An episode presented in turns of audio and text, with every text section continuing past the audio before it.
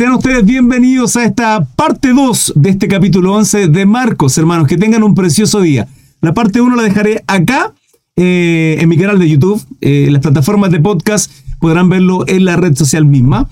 Sin embargo, eh, les extiendo la invitación. Estudios bíblicos a diario, 21 a 15 todos los días. Instagram, TikTok, Facebook y YouTube.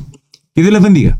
Marcos 11, versículo 20 al 26. Dice, y pasando por la mañana, vieron que la higuera se había secado desde las raíces.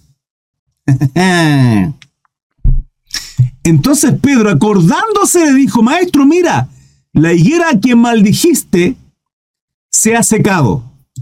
Respondiendo Jesús le dijo, ten fe, miren, paréntesis, ¿se dan cuenta?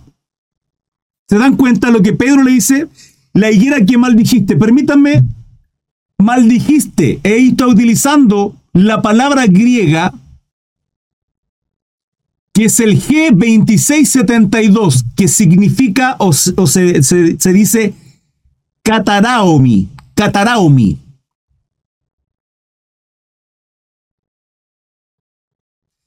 excretar, por analogía, arruinar, condenar, maldecir, maldito. La higuera que maldijiste se ha secado. Respondiendo Jesús le dijo, ten fe en Dios. Porque de cierto os digo que cualquiera que dijera este monte, quítate y échate en el mar y no, y no dudare en su corazón, si no creyere que será hecho lo que dice, lo que diga, le será hecho. Fe, hermano, fe. En todo y cada uno de los capítulos que hemos leído, de los milagros que ha hecho nuestro, Señor, nos ha llevado a entender que todo tiene que ver con el fundamento de nuestra vida y que es nuestra fe, hermano. Absolutamente. 24. Por tanto os digo que todo lo que pidierais orando, creed que lo recibiréis y os vendrá. Hermano, hay que entender una cosa, esto tiene que ver con relación a la voluntad y el propósito de Dios. Porque vuelvo a lo mismo, esto es sana doctrina, hay que entender el contexto. La higuera se secó, la higuera se secó, no va a dar, no, no dio fruto, no va a dar más fruto. Esto también está haciendo referencia, nuevamente lo digo, a los primeros versículos de Mateo 24, donde establece que el templo iba a ser destruido. Y en el año 70 es destruido. Y posteriormente, el mismo 24 establece cuándo esa higuera va a comenzar a brotar. Y esa higuera brota, en parábola lo habla, el 14 de mayo de 1948. La palabra está toda ligada, perfecta, maravillosa, eterna, hermosamente, hermano. Hermosamente. Por tanto, os digo que todo lo que pidéis orando. Entonces, el contexto es que, sí, señor, la higuera se secó y va a seguir seca. ¿Hasta cuándo? Hasta cuando reverdezca. Esto es el 14 de mayo, cuando Israel se constituye nación en un día, de manera el único país, y está profetizado también en el Antiguo Testamento. Ahora, si pidierais al Padre, todo, hermano, todo, con fe lo creeréis. Esto, hermano, es sana doctrina. Yo no le voy a decir, así que, hermano, si usted cree en el auto cero kilómetro, en el carro que usted quiere, en la casa, en la mansión, el yate. No, hermano, ¿de qué estamos hablando? Esto tiene que estar de acuerdo a la voluntad de nuestro Dios. A la voluntad de nuestro Dios. Hermano, entonces, ¿cómo podemos aplicar esto? Que si usted cree en que Dios puede, sincera, piadosa, misericordiosa, amorosamente alcanzar la vida tal vez de aquellas personas que están apartados, de mis seres queridos que no tienen ni conocen a Dios, y que Dios me use tal vez como instrumento o a tal persona al predicarle y que el Espíritu Santo les amoneste, les convenza de pecado, para que sirvan a Dios, hermano, yo puedo creer que es así. Si tengo fe, es así. Sirva un Dios de milagros. Si usted cree que hay una enfermedad en tal o tal persona y que se poniendo la mano, orando, poniéndonos de acuerdo, ayunando tal vez, y tengo fe, Dios puede obrar absolutamente. El Dios de milagros es ayer, hoy y por los siglos de los siglos. Dios es inmutable, hermano. Aunque hay gente por ahí, pseudos cristianos, pseudos maestros que enseñan que los dones cesaron, las obras milagrosas cesaron, los cinco ministerios cesaron. Eso es incorrecto, hermano. Y lo estudiamos. Eso va a cesar cuando venga lo perfecto. Lo perfecto no ha llegado. No ha llegado. Usted es perfecto, yo no lo soy. Soy justo, santo, simplemente por la sangre de nuestro Salvador Jesucristo. No por otra cosa. Pero lo perfecto no ha llegado. Seguimos luchando con esto, hermano, imperfecto que es la carne y nuestra naturaleza pecaminosa. 25. Y cuando estéis orando, perdonad si tenéis algo contra alguno, para que también vuestro Padre que está en los cielos os perdone a vosotros vuestra ofensa. La oración tipo dice así, hermano. ¿Sí? La oración tipo en Mateo 6 dice, Padre, perdona mis ofensas, ¿sí? Como yo perdono a aquellos que me ofenden. ¿Cómo, cómo puedo, hermano? ¿Cómo? Y hay muchos relatos respecto a esto. ¿Cómo yo le pido al Señor perdón? Señor, perdona mi ofensa, perdona mi debilidad, aquellas cosas las cuales, sí, entristezco el Espíritu Santo, te deshonro, y no soy capaz de perdonar a aquellos que me dañan. Y cuando estéis orando, perdonad, ¿sí? Hermano, suelte perdón. Si somos nueva criatura, ¿por qué nos aferramos a dolores del pasado? ¿Por qué seguimos con rencores, con, con iras, con contienda del pasado en nuestra vida? Somos nueva creación, las cosas viejas pasaron y son todas hechas nuevas en Cristo Jesús. Soltemos aquellas cosas, hermano, que, que número uno, son mandato de Dios. Número dos, no nos edifica. Y número tres, hermano, no podemos sentir rabia e ira en contra de alguien, porque servimos a un Dios que es amor y es luz. Así lo dice Primera de Juan en sus cinco capítulos. Por lo tanto, no podemos aborrecer. Eh, esto es hasta el 26. 26, porque si vosotros no perdonáis, tampoco vuestro Padre que está en el cielo os perdonará vuestras ofensas. Hermanos amados, dudas, preguntas, consulta. Marcos 11 del 27 en adelante, la autoridad de Jesús.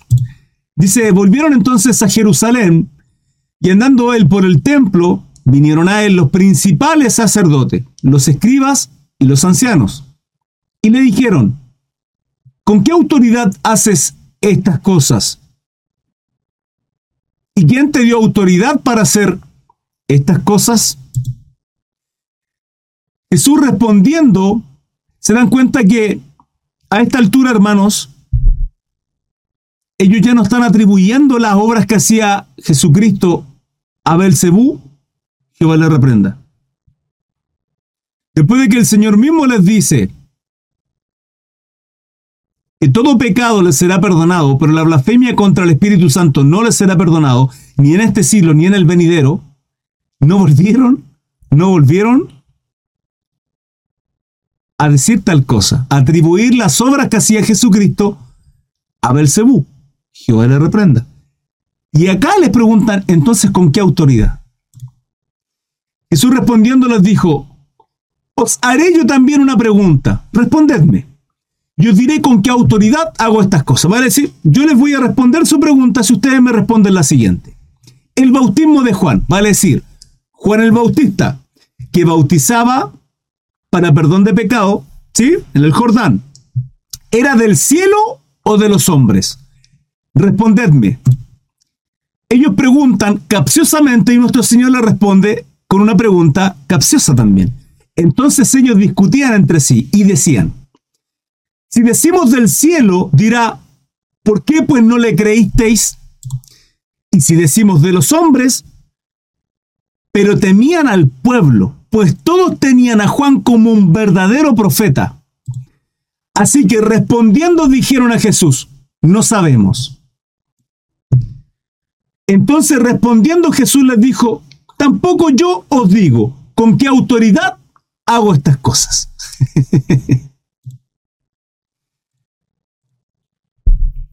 Uno, la sabiduría de nuestro Señor a mí me causa gracia, en este caso. Pero dos, fíjense que aquí ocurre algo en esto religioso.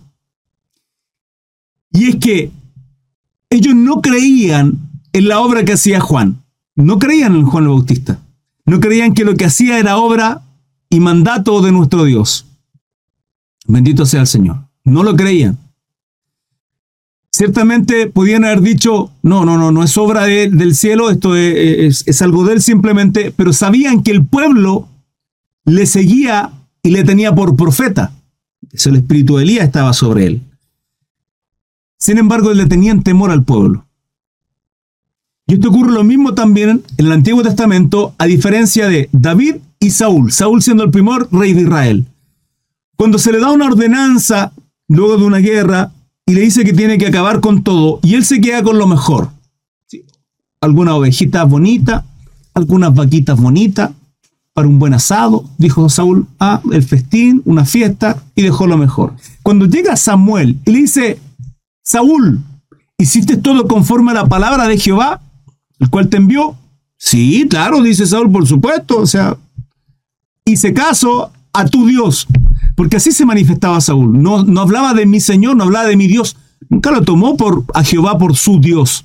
Hablaba a Samuel de su Dios. Y mientras hablaba esto, afuera está, atrás estaba la vaca. Mm, y Samuel le dice, ¿en serio, Saúl? ¿En serio? Y decreta todo lo que iba a ocurrir en su vida. Pero sin embargo, Saúl dice una cosa. A pesar del pecado y de la rebeldía contra Dios, dice, no me dejes mal delante del pueblo, honrame delante de ellos. O sea, no le importaba haber quedado mal y haberle fallado a Dios, pero quería, quería quedar bien con el pueblo. Lo mismo acá, hermano, igual de religioso, igual de fariseo. Hermanos, podemos ver por, por, por otra parte, es la contraparte, a David. David, hermano, asesinó. Asesinó, mandó a matar a un hombre que antes de eso había adulterado con la esposa de él. Había abusado de ella. En su, en su posición de rey, abusó de una mujer adulteró y asesinó. Además de haber sido un pésimo padre, porque podemos ver la historia de David, fue un pésimo padre. Pero tenía una cosa, hermano, admirable, y que, y que Dios le honra por eso, y dice que era un hombre conforme a su corazón. Así lo menciona a, Salomón, su hijo. ¿Por qué? ¿Por qué, hermano? Porque, porque Dios es atemporal y ve nuestra vida en su contexto general. ¿sí? No ve una, una porción de su vida. Puede ver su vida, mi hermano, mi hermana, y decir, hermano Cris, es que yo peco y, pequé y me equivoqué, sí, pero, pero Dios ve su vida en general y Él sabe que usted está arrepentido, Él sabe que usted persevera, Él sabe que usted santifica, Él sabe que usted ayuna, que se esfuerza por honrarle y glorificarle. Entonces ve toda su vida y que en ocasiones de pronto usted tal vez aparta, entristece al Espíritu Santo, pero hay una constante de quebrantar su corazón delante de Dios y pedirle perdón, de que aunque está en un vicio, de que aunque está en una debilidad, de que aunque está luchando con algo, Dios conoce su corazón y usted es humilde y quebranta su vida delante de Él, Él ve su corazón y puede ver a David y decir, era un hombre conforme al corazón. ¿Por qué? Porque David, a diferencia de Saúl, no pidió honra delante del pueblo. El profeta le dice, si, Dios quiere quitarme todo, reino, riqueza, todo, todo, que, pero su presencia jamás la quite de mí, jamás la quite de mí. Porque David sabía lo que era un hombre sin la presencia de Dios. Hermano, es locura. Un hombre lejos de Dios es locura. Un hombre sin la presencia de Dios, sin la dirección de nuestro Dios, termina como las bestias, al igual que Nabucodonosor, el rey de Babilonia. Está en Daniel esto. Como las bestias, hermano. Completa y absolutamente loco. Entonces David sabía que podía perderlo todo, pero la presencia de nuestro Dios jamás. Y yo sé, hermano, sé ciertamente que tanto usted como yo tenemos debilidades de alguna manera, hermano, en diferente categoría. tal vez años atrás usted puede haber sido un estafador, un delincuente, un ladrón, un sicario. Si en Cristo Jesús sabe que esas cosas no corresponden. Y hoy día su lucha es seguir perseverando tal vez congregarse, estar en cada estudio bíblico, participar en una iglesia, orar a Dios, hermano, pero no lo que hacía antes. Y vamos perfeccionándonos y vamos creciendo. Y la parábola del sembrador dice que hay un crecimiento del 30, al 60 y al 100. Entonces la palabra nosotros y nuestra vida va a ir creciendo conforme a la estatura del varón perfecto que es Cristo pero hay un quebrantamiento en nuestra alma. No podemos, hermanos, pisotear la gracia de Cristo. Un cristiano no, no practica el pecado, hermano, como si fuese un deporte. Y practicamos y practicamos y practicamos para ser el mejor pecador del mundo, hermano, por ningún motivo. Por eso la fe sin obra muerta, porque mi fe en Cristo Jesús hace que yo tenga fruto. ¿Cuál es el fruto? Gálata, el fruto del Espíritu. En mí está, va a estar el amor, la paciencia, el gozo, la mansedumbre, la templa. Hermano, va a estar, porque es don de Dios. Pero ellos querían quedar bien con el pueblo. Religioso, hermano. Ahora nosotros qué? Delante de la congregación, los domingos, los días que usted asista a su iglesia el local, o acá, o con los hermanos, sí, me comporto, pero ¿cómo me comporto en el trabajo, en la universidad, en los estudios? ¿Cómo me comporto con aquellos que no son cristianos? ¿Cómo me comporto con mi familia? ¿Cómo lo hago? Somos, somos cristianos, hermanos, siervos de Dios, 24-7.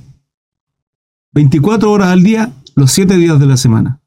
Yo no necesito un Shabbat, hermano. No necesito guardar el Shabbat.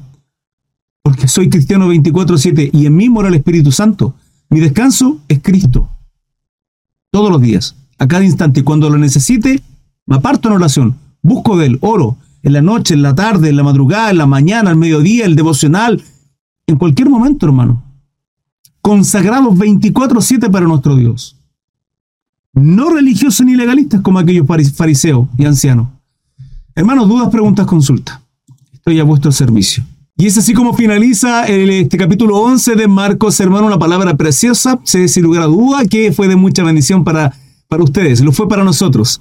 Les invito, 21 a 15 horario en Chile, cordialmente, live stream todos los días, de lunes a domingo, a excepción del sábado simplemente por dejar un día libre, pero todos los días estudios bíblicos y en ocasiones también estoy haciendo devocionales en las mañanas. Así que atento a mis redes sociales, Instagram, TikTok, Facebook y YouTube. Encontrarán también en todas mis redes sociales un link, se llama Linktree. Al pincharlo, se desglosan todo el listado de redes sociales para que me sigan en ellas. Que tengan un bonito día, que Dios les bendiga. Nos vemos en la próxima. Chao, chao.